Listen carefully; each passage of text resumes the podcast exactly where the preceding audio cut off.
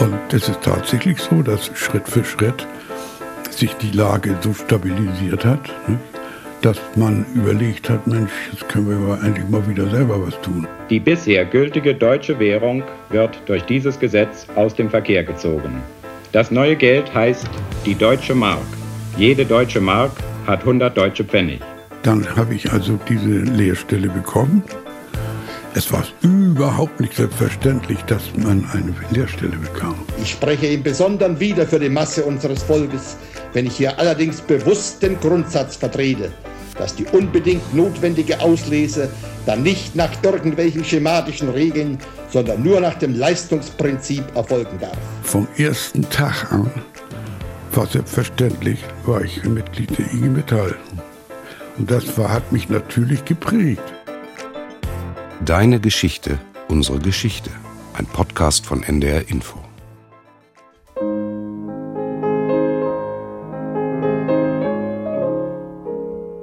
Deine Geschichte erzählt dein Leben.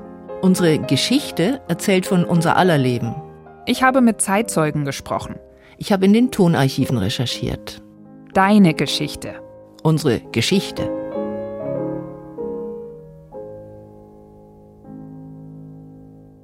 Die 50er, Folge 6. Rheinischer Kapitalismus. Willkommen zu unserem Geschichtspodcast mit Ulrike Bosse und mit Katharina Kaufmann. Wie haben es die Deutschen nach dem Krieg geschafft, ihr zerstörtes Land wieder aufzubauen? Die DDR bekannte sich zum Sozialismus und arbeitete mit Plan, zentraler Lenkung, Verstaatlichungen, Genossenschaften, Kollektiv statt Ausbeutung, wie wir die letzte Folge überschrieben hatten. Die Bundesrepublik hielt fest am Kapitalismus, setzte aber auf das Prinzip der sozialen Marktwirtschaft. Und es gelang das, was nicht erst im Rückblick als Wirtschaftswunder verklärt wird. Getragen wurde das Modell des rheinischen Kapitalismus, wie die westdeutsche Wirtschaft auch beschrieben wurde, von der Bereitschaft von Gewerkschaften und Arbeitgebern nach Lösungen zu suchen, die allen nützen, statt die eigenen Interessen bis zum Äußersten durchzukämpfen. Von der großen Rolle der Gewerkschaften in den 1950ern hat mir Johannes Müllner erzählt. Er ist der Zeitzeuge dieser Folge und ich habe ihn in Hamburg getroffen. Johannes Müllner ist Jahrgang 1932. Er war also 13 Jahre alt, als der Krieg vorbei war. Und er kann sich noch gut erinnern, wie die Ausgebombten aus Hamburg die Elbe hoch nach Lauenburg an der Elbe geflohen kamen. Denn da hat er damals gelebt mit seinem Vater, der Pastor war, seiner Mutter und zwei Schwestern. Die Menschen sind aufs Land gezogen und haben also ihre Wertsachen eingetauscht gegen Lebensmittel, damit sie über die Runden kamen. Und äh, wir hatten insofern Glück, dass durch die Position meines Vaters er ja viele Gemeindemitglieder hatte, die ihm ja auch helfen wollten. Und so haben wir dann also immer wieder was gekriegt von den Leuten. Deutschland war zerstört nach dem Krieg, die Menschen waren arm. Daran erinnern sich ja viele unserer Zeitzeugen. Historiker sprechen von einer Zusammenbruchgesellschaft mit Hunger, Obdachlosigkeit, Vertreibung, Kriegsbeschädigungen. Um 1950 setzten sich dann aber doch wieder die sozialen Strukturen der modernen Industriegesellschaft durch. Johannes Müllner ist beim Beschreiben dieser Zeit, also dieses Neustarts, wenn man so will, regelrecht ins Schwärmen gekommen. Und dabei hat er vor allem den Zusammenhalt der Menschen und die in seiner Erinnerung ja sehr friedliche Atmosphäre hervorgehoben, die ja tatsächlich in Anbetracht der Not und Armut damals bemerkenswert gewesen ist. Man hat die Situation so genommen, wie sie ist. Man hat nicht aufbegehrt, war ja auch hoffnungslos, war aber froh, dass man noch lebte. Man hat sich arrangiert mit den Flüchtlingen und man hat also wirklich gesagt, jetzt müssen wir mal sehen, wie wir zurechtkommen. Haben uns durchgeschlagen. Es war kein Krach, keine Aggressivität. Man hat sich wirklich arrangiert und hat sich gegenseitig geholfen, weil man wusste, es geht gar nicht anders, wir müssen uns helfen. Alles hat sich getummelt und hat versucht, in dieser Atmosphäre des Neuanfangs, des Suchens nach Orientierung auch tatsächlich äh, Fuß zu fassen. A person to person expression of international goodwill. That's the way many prominent people, including President Truman and General Eisenhower, have described CARE, the agency that sends needed food packages overseas. If you would like to order a care package, just send $10 to CARE, New York. Give your name and address and specify to whom you're sending the package. This is ABC, the American Broadcasting Company. Neulich ist ein Brief für mich gekommen. Kein Liebesbrief und doch war ich entzückt. Er hat mir den Verstand beinahe genommen. So sehr war von dem Inhalt ich beglückt. Aus USA, da schrieb mir meine Tante, Sie hat ein Backerl für mich abgesandt. Nahrung, Kleidung, Medikamente. Nicht nur in Deutschland, überall in Europa fehlten den Menschen nach dem Krieg die notwendigsten Dinge. Und deshalb hatten schon im November 1945 in den USA 22 Wohlfahrtsverbände die Hilfsorganisation CARE gegründet. Die verschickte zunächst Hilfspakete aus den Beständen der US-Armee, die jetzt nach dem Krieg nicht mehr gebraucht wurden, und dann packte sie selbst Pakete, die US-Bürger für anfangs 15, später 10 Dollar an Empfänger in Europa schicken lassen konnten.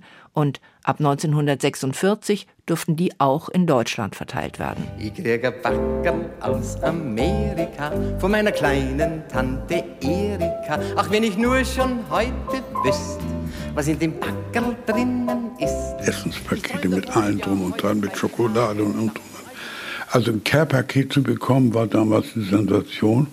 Und wir als Pastorat hatten dann die Aufgabe, diese Care-Pakete an die wirklich Bedürftigen weiterzugeben. Also es war eine zusätzliche Hilfe, um also die Menschen zu versorgen. Wohnt Frau Anita Missfeld, bisher Eichendorfer Straße 33? Wo wohnt Georg Rockert, früher Nordstraße 6? Wo wohnt Christa Hildebrand, früher Werderstraße 48? Wo wohnt Adolf Sonksen, früher Brückweg 13? Auf jede dieser Personen wartet ein Care-Paket, dessen Empfänger unter der angegebenen Adresse nicht zu ermitteln ist. Wer sich betroffen fühlt, meldet sich mit Personalausweis bei der Bremer Volkshilfe. Und eines Tages ist es wirklich da, das kleine Packerl aus Amerika von meiner lieben Tante Erika, die weiß schon, was ich will. Ja, und dann kam der Marshallplan. Also das äh, war erkennbar, dass das nicht nur eine menschliche Hilfe war, sondern um überhaupt wieder eine Struktur, um, um ein Fundament zu schaffen, damit das wieder losgehen kann. Die Alliierten hatten Deutschland nach dem Ende des Zweiten Weltkriegs nicht nur besetzt, sondern auch beschlossen, dass Deutschland in Zukunft wirtschaftlich nicht mehr in der Lage sein dürfe, gegen seine Nachbarn in den Krieg zu ziehen. Der nach dem damaligen US-Außenminister benannte Morgenthau-Plan sah vor, dass Deutschland weitgehend deindustrialisiert werden sollte. Aber das hätte bedeutet, dass Deutschland die von den Alliierten geforderten Reparationen nicht hätte bezahlen können und dass die Alliierten wohl sogar für die Versorgung der deutschen Bevölkerung hätten aufkommen müssen, und deshalb war dieser Plan schon vor Kriegsende vom Tisch. Was blieb, war ein Industriebegrenzungsplan. Die Sowjetunion ließ in ihrer Besatzungszone viele Betriebe demontieren, auch um so einen Teil ihrer Reparationsforderungen zu befriedigen. Und auch in Westdeutschland wurden über 600 Industrieunternehmen demontiert Anders als im Osten hatte das aber keine sehr große wirtschaftliche Bedeutung. Die Amerikaner vor allen Dingen meinten, es sei wichtiger, das westdeutsche Industriepotenzial im jetzt ja heraufziehenden Kalten Krieg zu nutzen, als es zu zerstören. Und in dieser Situation entwickelte der nach dem Krieg dann amtierende US-Außenminister George Marshall nach einer Europareise die Überlegung, die später als Marshallplan berühmt wurden. Am 5. Juni 1947 trug er sie an der Harvard University erstmals öffentlich vor. Es geht darum, den Teufelskreis zu durchbrechen und das Vertrauen der Europäer in die wirtschaftliche Zukunft ihrer einzelnen Länder und Europas insgesamt wiederherzustellen. Die Initiative muss von Europa kommen. Die Rolle unseres Landes sollte sich beschränken auf freundliche Ratschläge bei der Planung eines europäischen Wiederaufbauprogramms und die finanzielle Hilfe bei der Durchführung. Unsere Politik richtet sich nicht gegen irgendein Land oder eine bestimmte Ideologie, sondern gegen Hunger, Armut, Verzweiflung und Chaos. Der Plan war, wie die private Initiative CARE, sicher getragen von einem humanitären Ansatz. Aber dahinter steckten auch handfeste politische Überlegungen. Zum einen gab es die Befürchtung, dass der Kommunismus sich durchsetzen könnte, wo Chaos herrscht. Und in den USA selbst gab es Anfang 1947 Anzeichen einer wirtschaftlichen Rezession. Das Land brauchte schlicht und ergreifend Europa als Absatzmarkt. Johannes Müllner hat im Marshallplan einen ganz wesentlichen Schritt zum wirtschaftlichen Wiederaufbau nach dem Krieg gesehen. Und es ist tatsächlich so, dass Schritt für Schritt sich die Lage so stabilisiert hat, nicht? dass man überlegt hat, Mensch, jetzt können wir eigentlich mal wieder selber was tun. Ne? Und insofern hat sich die Wirtschaft ja auch langsam erholt. Die Wirtschaft kam wieder in Gange. Auf jeden Fall wäre der Aufschwung ohne den Marshallplan sicher langsamer verlaufen.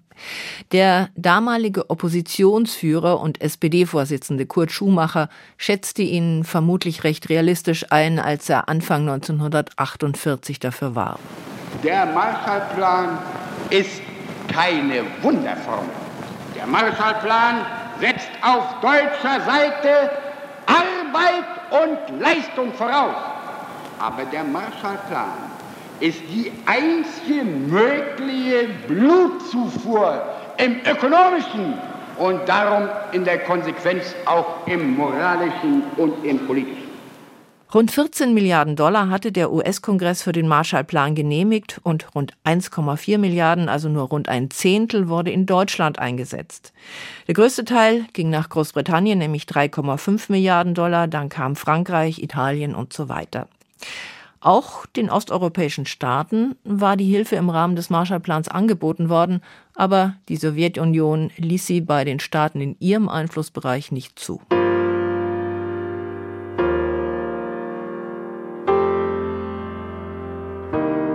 Die Wirtschaft in der Bundesrepublik wäre allerdings trotz Marshallplan kaum auf die Beine gekommen, hätte es nicht die Währungsreform gegeben. Das erste Gesetz zur Neuordnung des deutschen Geldwesens ist von den Militärregierungen Großbritanniens, der Vereinigten Staaten und Frankreichs verkündet worden und tritt am 20. Juni in Kraft.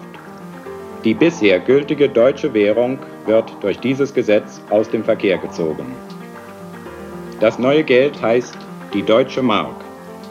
Jede deutsche Mark hat 100 deutsche Pfennig. Am 18. Juni 1948 verkündete auf diese Art und Weise Robert H. Lochner, der Chief Controller bei Radio Frankfurt, den Deutschen in den Westzonen, dass ihr Geld in zwei Tagen seinen Wert verliert. Als erste Maßnahme erhält jeder Einwohner der Westzonen eine bestimmte Summe der neuen deutschen Mark. Dieser Kopfbetrag beläuft sich auf 60 Mark, die gegen den gleichen Betrag von Altgeld ausgezahlt werden. Hiervon werden 40 Mark diesen Sonntag ausgezahlt und die restlichen 20 Mark einen Monat später. Die alte Reichsmark hatte durch eine sich immer weiter beschleunigende Inflation massiv an Wert verloren. Gefragte Güter waren schon lange nur noch durch Tauschhandel zu bekommen. Und mit dem Währungsschnitt sollten jetzt Geldmenge und Güterproduktion in Deutschland wieder in Einklang gebracht werden. Das Geldvermögen der Deutschen verlor von einem Tag auf den anderen damit 90 Prozent seines Wertes. Sachwerte wie Immobilien oder Produktionsanlagen wurden allerdings nicht abgewertet. Hamburgs erster Bürgermeister Max Brauer warb bei den Bürgern um Verständnis. Es wird Härten geben, die manche als Ungerechtigkeit empfinden müssen. Darüber sind sich alle maßgebenden Stellen vollkommen klar. Und wir werden das Unsrige tun, soweit wir können, solche Härten auszugleichen. Aber alle Härten, die entstehen, können nicht zu Buch schlagen gegenüber dem einen großen Ziel, unser Geld wieder ehrlich und unsere Wirtschaft wieder gesund zu machen. Der von den Besatzungsmächten beauftragte und mit sehr weitreichenden Vollmachten für den Wirtschaftsaufbau ausgestattete Politiker, der spätere Wirtschaftsminister von der CDU Ludwig Erhard, zog am Tag nach der Währungsumstellung jedenfalls eine positive erste Bilanz. Das deutsche Volk ist heute ruhig und besonnen an seine Arbeit gegangen Und ich glaube, es werden wenige darunter gewesen sein, die sich dabei nicht mit einem Gefühl der Befreiung bewusst geworden sind, dass erst mit diesem Tage der Spuk jener Massenhysterie von uns abgefallen ist, die uns auch diesen tollen Finanzschwindel der preisgestoppten Inflation bescherte. Ja, als ruhig und besonnen hat Johannes Müllner den Ablauf der Währungsreform zwar nicht beschrieben, aber doch durchaus als gut organisiert und geordnet.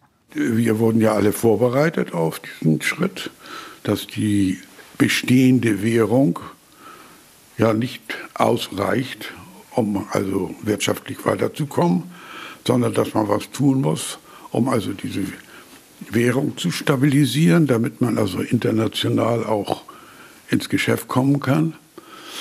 Dann gab es den Bescheid, dann und dann wird das Geld umgetauscht. Ne? Es waren entsprechende amtliche Stellen, die extra dafür da waren, um also dieses Geld umzutauschen. Ne? Es war ein, ein, ein, ein, neuer Schub und das war ja das Positive. Nicht? Das war also für alle klar, das muss sein. Nicht? Wir müssen alle Möglichkeiten nutzen, um wieder in Gang zu kommen.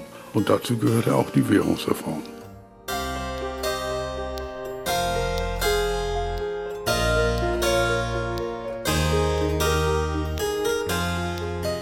Was bei der rein wirtschaftlichen Betrachtung der Währungsreform außen vor blieb, war der politische Preis. Den mussten erst einmal die Westberliner zahlen. Am 24. Juni 1948 blockierte die Sowjetunion alle Zufahrtswege nach Westberlin bis zum 12. Mai 1949. Am 28. Juni 1948 starteten die Alliierten die Luftbrücke zur Versorgung der eingeschlossenen Stadt und am 9. September wandte sich Ernst Reuter, der Oberbürgermeister Westberlins, in der berühmt gewordenen Rede an die Weltöffentlichkeit. Ihr Völker der Welt, ihr Völker in Amerika, in England, in Frankreich, in Italien, schaut auf diese Stadt und erkennt, dass ihr diese Stadt und dieses Volk nicht preisgeben dürft nicht preisgeben könnt. Es gibt nur eine Möglichkeit für uns alle, gemeinsam so lange zusammenzustehen, bis dieser Kampf gewonnen, bis dieser Kampf endlich durch den Sieg über die Feinde, durch den Sieg über die Macht der Finsternis besiegelt ist. Das Volk von Berlin hat gesprochen, wir haben unsere Pflicht getan und wir werden unsere Pflicht weiter tun. Völker der Welt, tut auch ihr eure Pflicht. Die Berlin-Blockade war ein erster Höhepunkt im Kalten Krieg und ein Konflikt, der nicht militärisch, sondern durch die Luftbrücke logistisch gelöst wurde. Und anstatt dass Berlin als Ganzes in den Einflussbereich der Sowjetunion gelangte, wie die Führung in Moskau gehofft hatte, entwickelten die Westberliner eine enge, lange Zeit unverbrüchliche Verbundenheit mit den Amerikanern.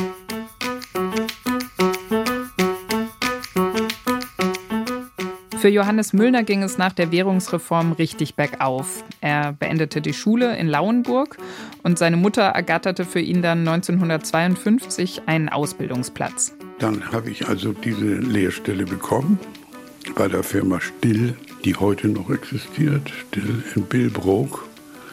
Es war überhaupt nicht selbstverständlich, dass man eine Lehrstelle bekam. Überhaupt nicht. Das war also äußerst schwierig. Wie nannte sich dann offiziell die, die Ausbildung? Zum Schlosser oder zum... Zum Blechschlosser.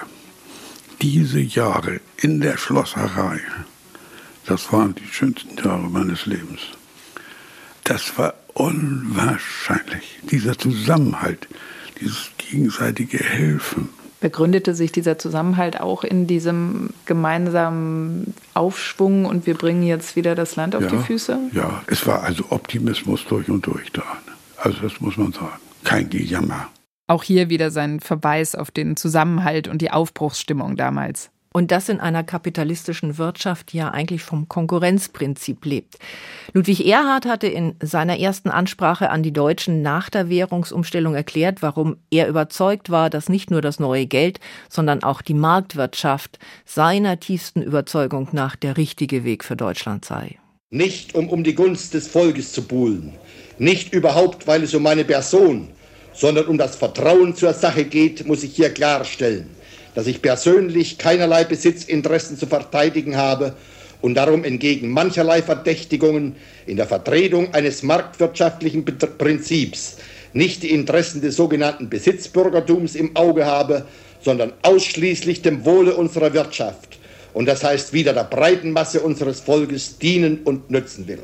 Ein Wochenschaubericht vom Hamburger Wochenmarkt, der wenige Tage nach dem Start in die neue Wirtschafts- und Währungszeit gesendet wurde, klingt dann tatsächlich, als sei er gedreht worden, um zu beweisen, dass Erhard recht hatte mit dem, was er vorhergesagt hatte.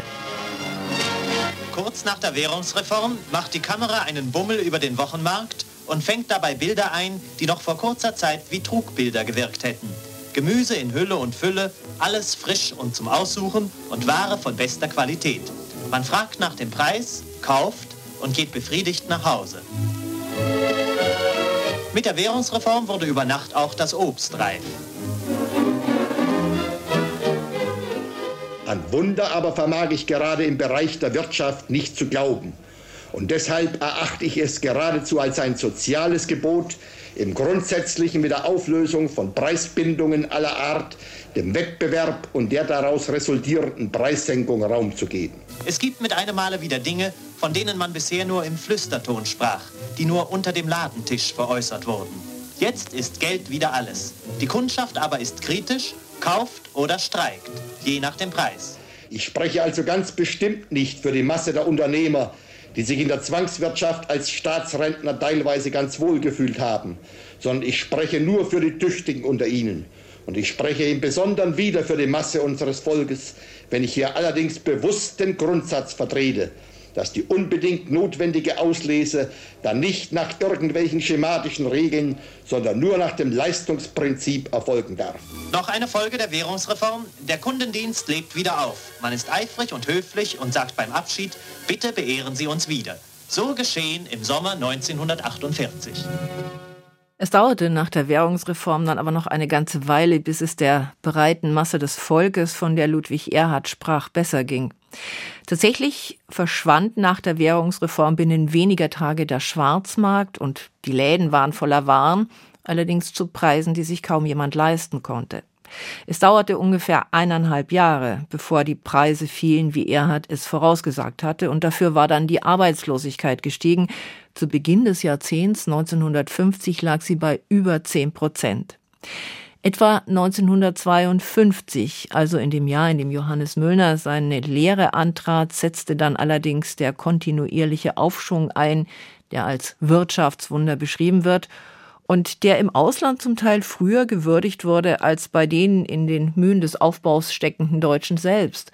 So erzählte der FDP-Fraktionsvorsitzende im Bundestag Thomas Dehler 1954 nach einer USA-Reise. Der Begriff des deutschen Wunders ist in den Sprachschatz der Politiker und der Menschen der Vereinigten Staaten eingegangen. Und häufig haben wir Gelegenheit genommen, diese Vorstellung etwas zu korrigieren, weil sie uns beinahe für uns belastend zu sein scheint. Man darf ja nicht zu viel von Deutschland erwarten. Und wir, wir wissen doch, was noch fehlt, was gerade wenn man die deutschen sozialen und wirtschaftlichen Verhältnisse mit denen der Vereinigten Staaten misst, von uns noch nachzuholen ist. Wir wissen doch, es ist kein Wunder, was hier geschehen ist, sondern nur der Erfolg einer richtigen, klaren und konsequenten wirtschaftspolitischen Haltung. Jetzt kommt das Wirtschaftswunder. Jetzt kommt das Wirtschaftswunder. Jetzt gibt's im Laden Carbonaden schon und Räucherflunder. Jetzt kommt das Wirtschaftswunder. Jetzt kommt das Wirtschaftswunder. Der deutsche Bauch erholt sich auch und ist schon sehr viel runder. Jetzt schmeckt das Eisbein wieder in Aspik. Ist ja kein Wunder nach dem verlorenen Krieg. Das, was ich erlebt habe, war also ein Aufschwung. Wir hatten jede Menge zu tun. Es ging aufwärts.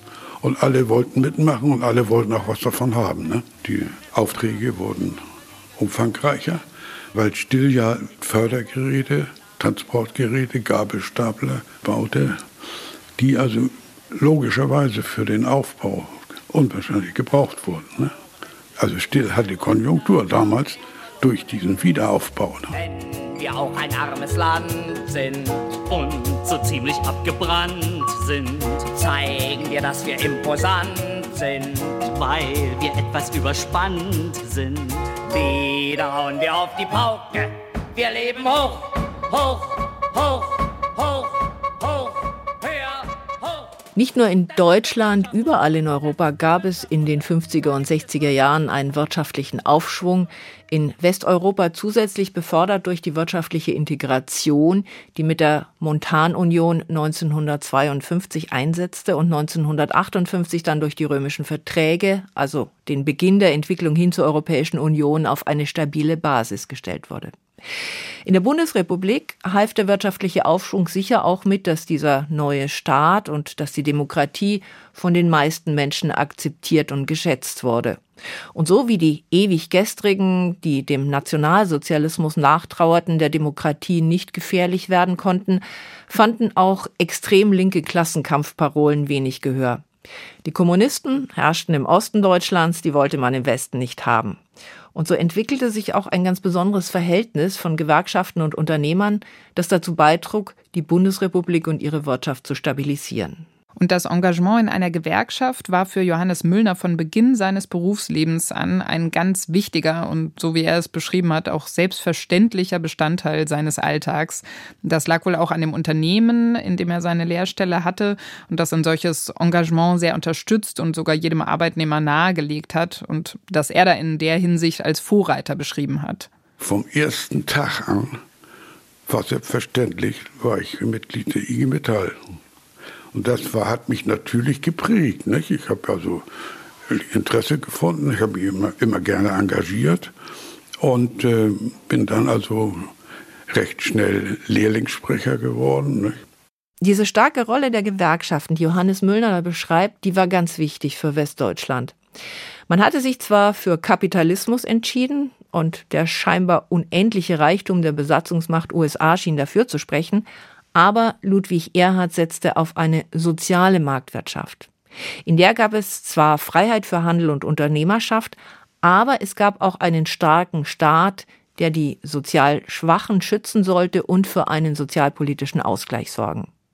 Und es wurde eine Tradition aus der Weimarer Republik wieder aufgenommen, die die Nationalsozialisten außer Kraft gesetzt hatten, nämlich ein gesetzlich verbrieftes Recht von Arbeitnehmervertretungen, bei wichtigen Angelegenheiten für den Betrieb informiert zu werden oder auch mitreden zu können.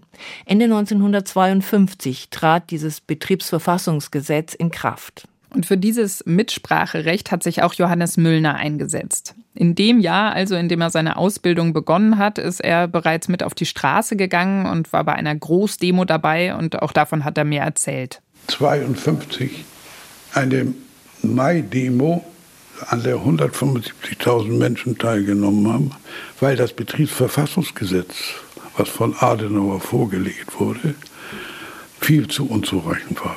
Keine wirklichen durchgreifenden Möglichkeiten für die Betriebsräte vorgesehen hat. Das war also wirklich unzureichend. Und dagegen gab es also ganz massive Demonstrationen, also bundesweit um die Betriebsräte und auch die Gewerkschaften zu stärken. Zu stärken um, um wirkliche Mitbestimmung im Betrieb durchzusetzen, um den Vertreterinnen und Vertretern in den Betrieben auch tatsächlich die Möglichkeit der Einflussnahme zu bieten. Am Ende gab es dann tatsächlich Novellierungen des Gesetzes und in der Folge in Johannes Müllners Erinnerung in den 50ern ein ziemlich konstruktives Verhältnis zwischen Betriebsräten, Gewerkschaften und Unternehmen. Es war kein feindseliges Verhältnis, auf keinen Fall.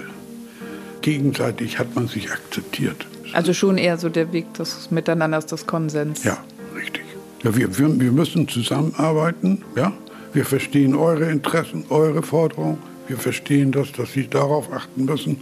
Aber das Ziel heißt nach vorne und wollen wir wir das hinkriegen. Und da musste man miteinander klarkommen. Und wenn es denn eben eng wurde, dann gingen wir auf die Straße. Ne? Da waren Sie auch dabei. Ja, klar. Das ist im Grunde genau der Kern dessen, was man rheinischen Kapitalismus nannte. Gewerkschaften und Unternehmer verstehen sich nicht als Gegner, sondern als Sozialpartner, so unterschiedlich die Interessen auch sein mögen, die sie vertreten.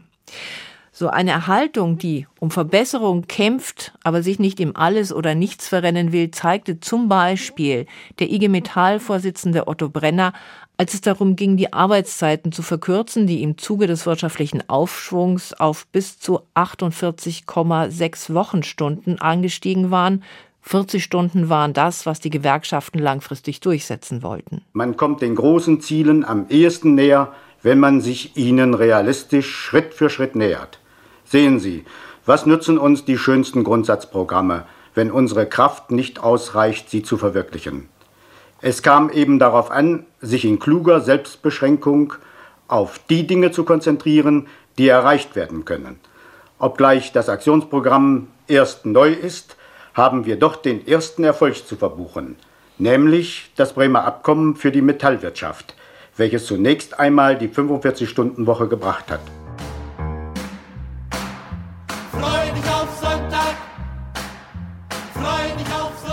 Für Johannes Müllner war die Arbeitszeitverkürzung das große Herzensthema seines gewerkschaftlichen Engagements. Er hat sich viele Jahre dafür eingesetzt, dass diese enorme Arbeitsverdichtung, die in den 50ern spürbar war, wieder auf ein humaneres Maß runtergefahren wurde. Weniger arbeiten, dadurch Beschäftigung sichern, was ja dann anders verteilt wird.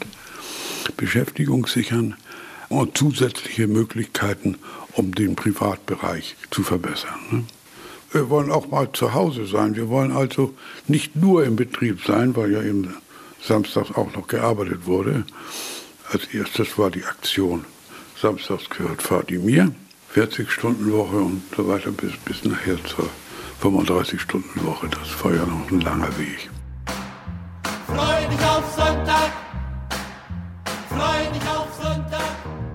Wie lang dieser Weg war, das wird deutlich, wenn man sich ein paar Jahreszahlen vor Augen führt.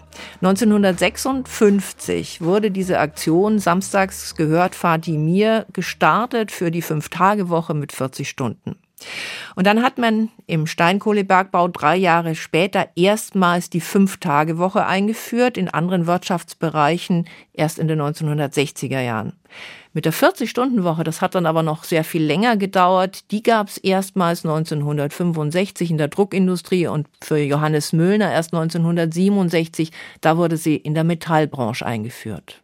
Das gewerkschaftliche Engagement hat Johannes Müllner sein ganzes Leben lang begleitet. Heute mit 89 Jahren blickt er, so war mein Eindruck zumindest, mit Stolz, aber auch ein bisschen Wehmut auf die leidenschaftlichen Gewerkschaftskämpfe in den 50ern und 60ern zurück. Wenn ich vergleiche die Aktivität und der Geist, der damals in den Gewerkschaften zu Hause war, Aufbruchstimmung, auch der Kampf um die Arbeitszeitverkürzung, das war eine Aufbruchstimmung.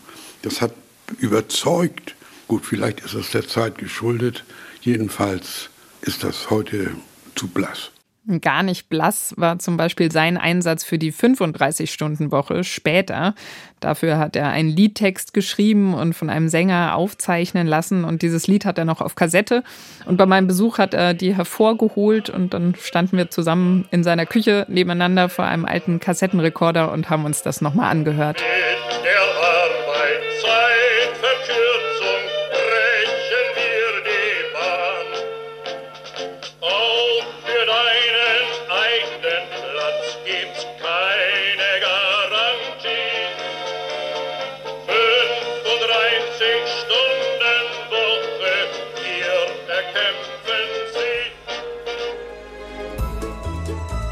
Gewerkschaftsslogan Samstags gehört Fatimir forderte zwar primär eine Reduzierung der Arbeitszeit, aber er macht auch deutlich, wie die Arbeitsbedingungen das Familienleben geprägt haben. Und den meisten Familien war es einfach nicht recht, dass Kinder ihre Väter nur am Sonntag sahen. Bei Umfragen gab damals die Mehrheit der Befragten an, dass ihnen die Fünf-Tage-Woche wichtiger ist als die Arbeitszeitverkürzung auf 40 Stunden. Wie das Familienleben damals genau ausgesehen hat, wie sich vor allem Frauen als Hausfrauen, Mütter und Ehefrauen gefühlt haben. Darüber habe ich mit Hanna Laux gesprochen. Sie ist mit 99 Jahren die älteste Zeitzeugin unserer ersten Podcast-Staffel.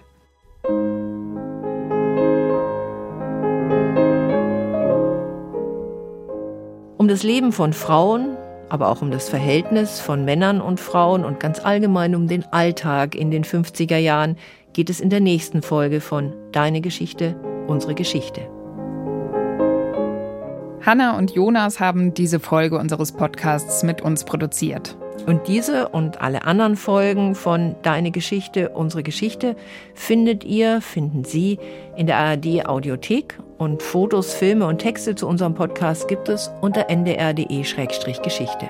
Und über Feedback und Anregungen freuen wir uns unter der E-Mail-Adresse deinegeschichte.ndr.de. Deine Geschichte in einem Wort geschrieben. Bis zum nächsten Mal. Tschüss.